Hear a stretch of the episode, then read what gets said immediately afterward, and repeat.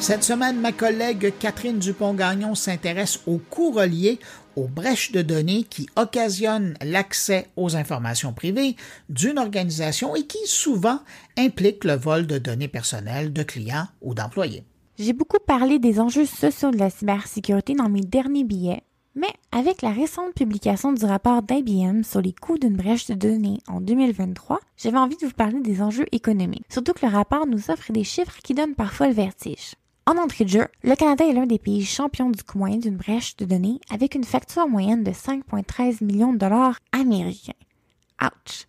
Nos voisins du Sud restent toutefois numéro un avec un coût moyen de 9,48 millions par brèche. Sachant ça, c'est pas surprenant que 51% des entreprises prévoyaient augmenter leurs investissements en sécurité. Si jamais vous vous cherchiez un domaine où construire votre carrière, il y a définitivement des opportunités en cyber pour les années à venir. Surtout que le rapport semble indiquer que plus une entreprise investit dans ses ressources humaines clés pour la protection des systèmes, moins les brèches coûtent cher.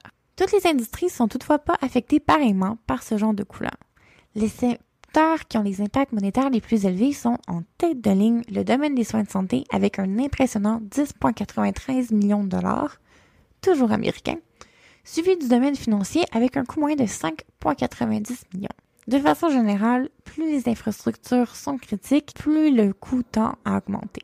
Par contre, ce qui donne la frousse, c'est lorsqu'on réalise que même en 2023, les entreprises prennent en moyenne 204 jours à détecter une brèche de données, puis 73 pour la contenir. Les pirates ont donc définitivement le temps de s'amuser avec nos données privées pendant ce temps-là. Plus inquiétant encore, c'est lorsqu'on voit que le tiers seulement de ces brèches était détecté par les entreprises elles-mêmes. On peut donc se demander c'est quoi les autres scénarios pour découvrir que les données de notre entreprise sont compromises? Eh bien, ça peut être parce que ce sont les forces de l'ordre qui s'en rendent compte avant nous, parce qu'un groupe de recherche découvre le problème et nous le transmet, ou parce que des pirates nous contactent directement pour demander une jolie rançon. C'est un scénario qui représente quand même le corps des situations.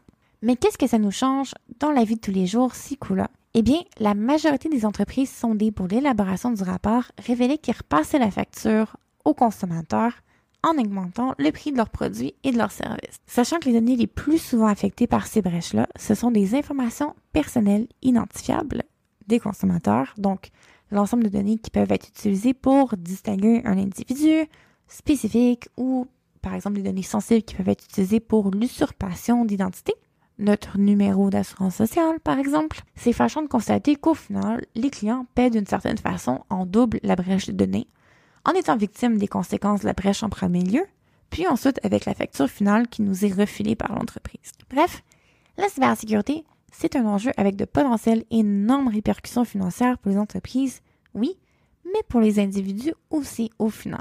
Je suis curieuse de voir comment l'étape à venir de la mise en application du projet de loi 25 en fin du mois de septembre va nous aider à peut-être avoir des chiffres un peu plus encourageants dans les prochains rapports à venir sur le coût économique d'une brèche de données.